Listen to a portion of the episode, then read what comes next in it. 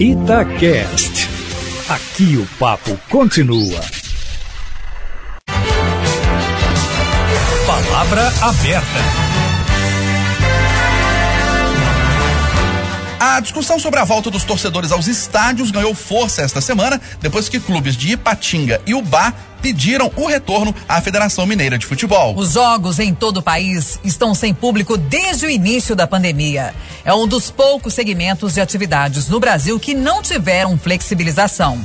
Campeonatos chegaram a ser suspensos. E o Palavra Aberta de hoje vai debater a polêmica. Estamos recebendo o presidente do Esporte Clube Aimorés, Jubá Queiroz Júnior. É um dos times que estão reivindicando o retorno dos torcedores às arquibancadas. Bom dia, Queiroz. Obrigada pela presença aqui no Palavra Aberta.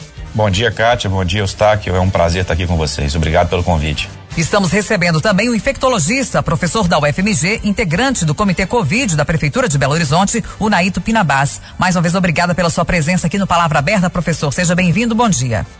Bom dia, Cátia. Bom dia, Eustáquio. Vamos começar ouvindo então o Queiroz Júnior. O Esporte Clube Aimorés disputa o módulo 2 do Campeonato Mineiro e apresentou esse pedido para o retorno da torcida ao estádio aí na cidade. Qual é o embasamento de vocês para poder fazer esse pedido ainda diante do quadro da pandemia da Covid? Bom, Kátia, a gente se baseou no, na onda amarela do Minas Consciente, né? O município de Umbá entrou na onda amarela agora na, na segunda-feira e na onda amarela ele fala que pode realizar eventos até 250 pessoas por 4 metros quadrados, um metro e meio linear de distância, seguindo, claro, todos os protocolos que, que a vigilância sanitária local determinar. Na verdade, a gente começou a abrir uma discussão sobre esse tema, sobre o retorno da torcida. Não é nada impositivo, não, não, não foi uma, uma solicitação sem conversa, sem diálogo, nada disso.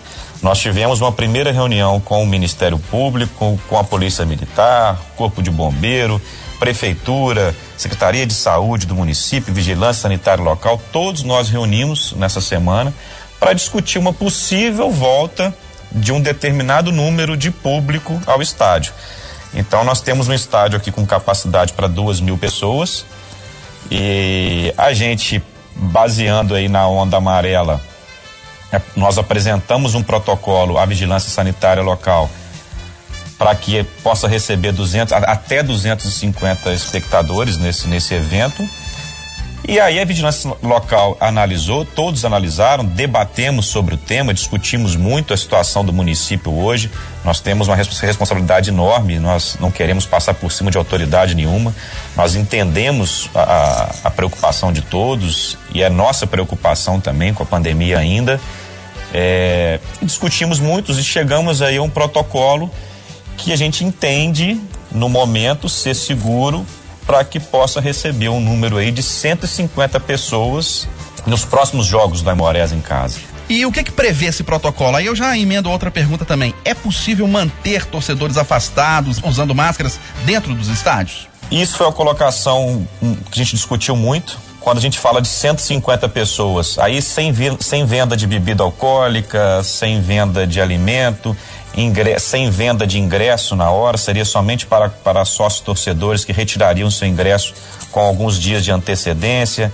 Aí teria aferição de temperatura, uso de máscara obrigatório, uso em álcool gel, lugares demarcados no estádio. Nós estamos falando de 150 pessoas, nós não estamos falando de um estádio com 20, 30 mil pessoas, onde realmente eu entendo que o controle é impossível.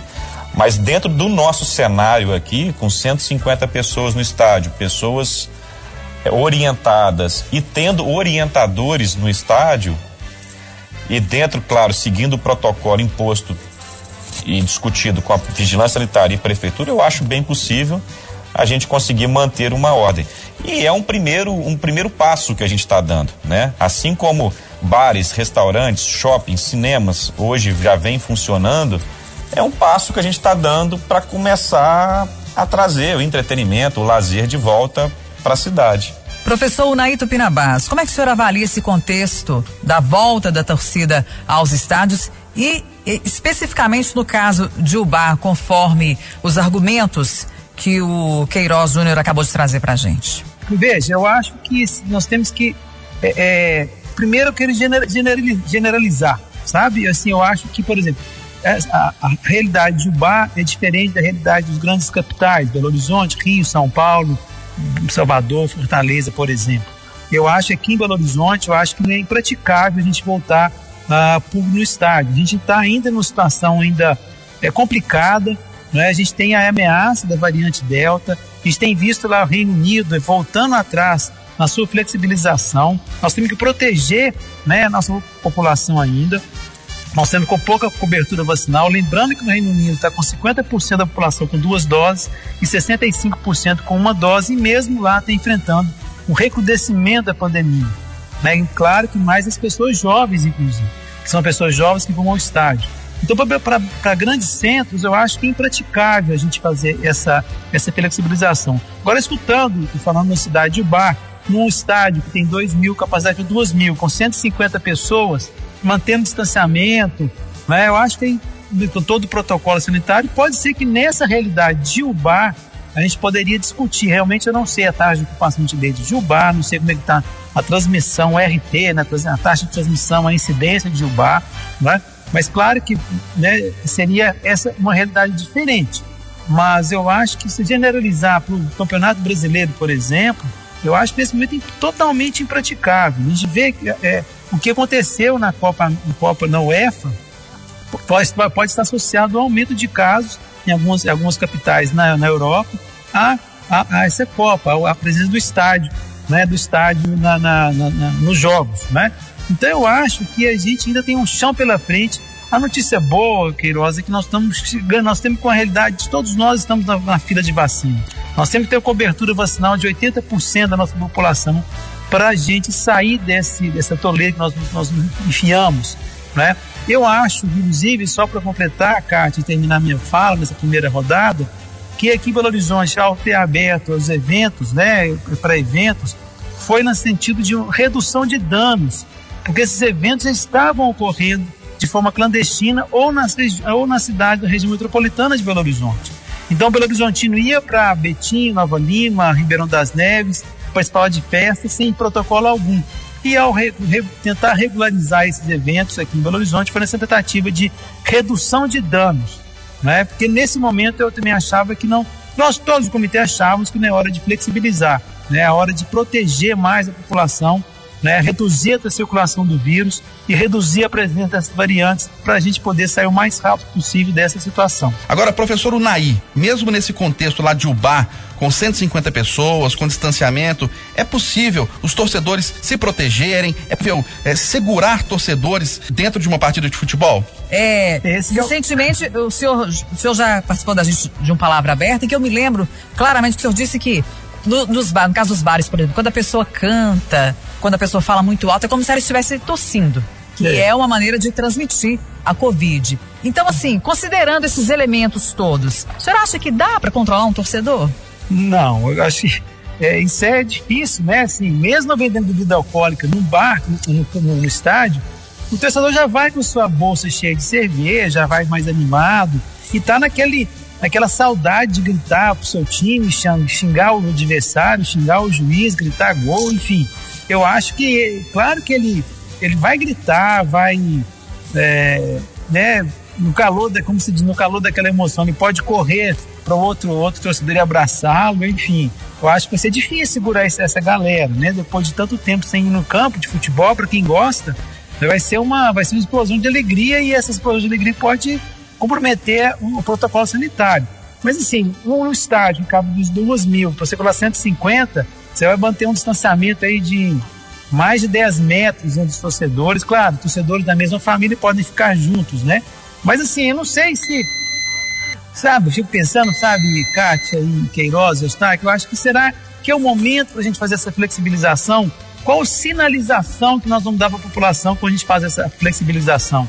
Né? Lembrando que não é uma atividade essencial, claro que né, é uma, uma paixão da, da, da população, futebol, mas a gente está ainda numa situação ainda muito delicada, sabe? Para poder flexibilizar nesse setor. E claro, né, você falou das escolas, Queiroz, eu acho que você tem que proteger ainda mais as escolas para não ter que fechá-las novamente. Então, quanto menos é, é, de circulação de pessoas nas atividades não essenciais tiver, melhor vai ser para controlar mais rápido essa pandemia. Ô Queiroz, você acredita que é praticável o protocolo nessa situação de torcidas? É, olha, eu concordo com o que o professor falou, é, mas vou, vou colocar alguns pontos aqui. Quando a gente fala de. Nós estamos disputando o módulo 2 do Campeonato Mineiro.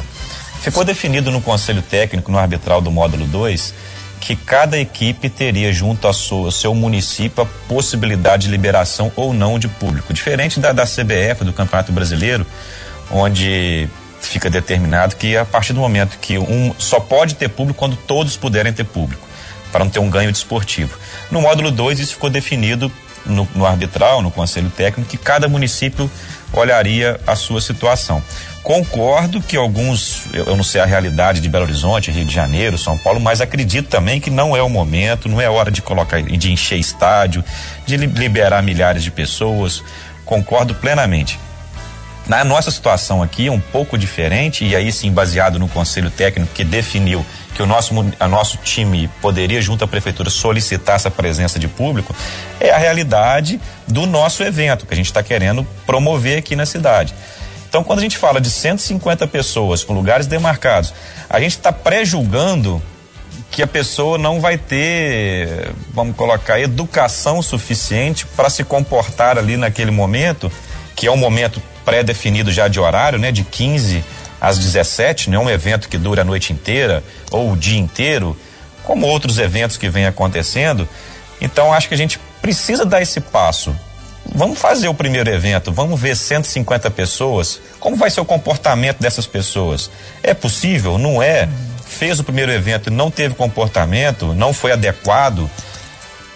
Aí eu acho que a gente precisa dar esse passo. E eu queria te perguntar o seguinte: é significativa para o clube, para o futebol, a presença de 150 torcedores no estádio? Olha, eu estou falando de, de, um, de, uma capacidade de um estádio para duas mil pessoas, né? Então tá, a gente está colocando aí é, menos de 10% da capacidade. Talvez não seja nem um ganho financeiro para o clube, nem um ganho desportivo, porque não são 150 torcedores que vão fazer um time ganhar, mas para esses 150 torcedores que estão longe do entretenimento, que gostam de futebol, que estão aí é, já um tempo sem poder, quando você fala que tem essa possibilidade, eu acho que para a pessoa que está em casa poder ir ao estádio com segurança, para ele sim é um ganho muito grande. E voltando só ao que o professor falou, eu concordo com ele quando a gente fala que tem 150 pessoas que num sábado à tarde poderia estar em churrasco, em festa, em aniversário, em casamento e vão estar dentro de um ambiente com um protocolo seguindo todas as regras. Uhum. Então, é difícil você controlar onde essas 150 pessoas estariam naquele momento no sábado à tarde. Talvez ali dentro seja um ambiente mais seguro do que um, um churrasco num sítio, um aniversário, não sei. Antes de voltar a palavra para o doutor Naí, vale a pena, Queiroz, liberarem o bar e não liberar em outras cidades? Aí foi um comum acordo dentro do conselho técnico, né, no arbitral do campeonato. Isso ficou, foi acordado entre os 12 clubes participantes. Todos eles concordaram que isso poderia acontecer. Se eu, eu, se nosso time for jogar em Juiz de Fora, por exemplo, e Juiz de Fora entender que deve ter público, vai ter público. Nós vamos respeitar aquilo que foi combinado lá no Conselho Técnico. Professor Naito Pinabase, o senhor concorda que neste momento as pessoas ou estão já muito cansadas ou estão relaxadas, mesmo porque, né, muitas pessoas já estão se vacinando, e que se elas não estiverem dentro de um estádio ou num espaço com protocolo sanitário, elas vão estar numa festa clandestina, ou de, ou de alguma outra maneira se expondo ao contágio? Sim, eu acho que essa fala do que é interessante. Eu acho que isso pode acontecer e, tá, e deve estar tá acontecendo. Né? Ninguém está aguentando mais um ano e seis meses de pandemia, de isolamento. E olha, Kátia, eu fico pensando que no, na, na, na, realidade de Ubá, né, muitos dos torcedores, eu acredito, vão de bicicleta, vão a pé, vão do seu carro para o estádio, no serviço do transporte público. Eu imagino isso.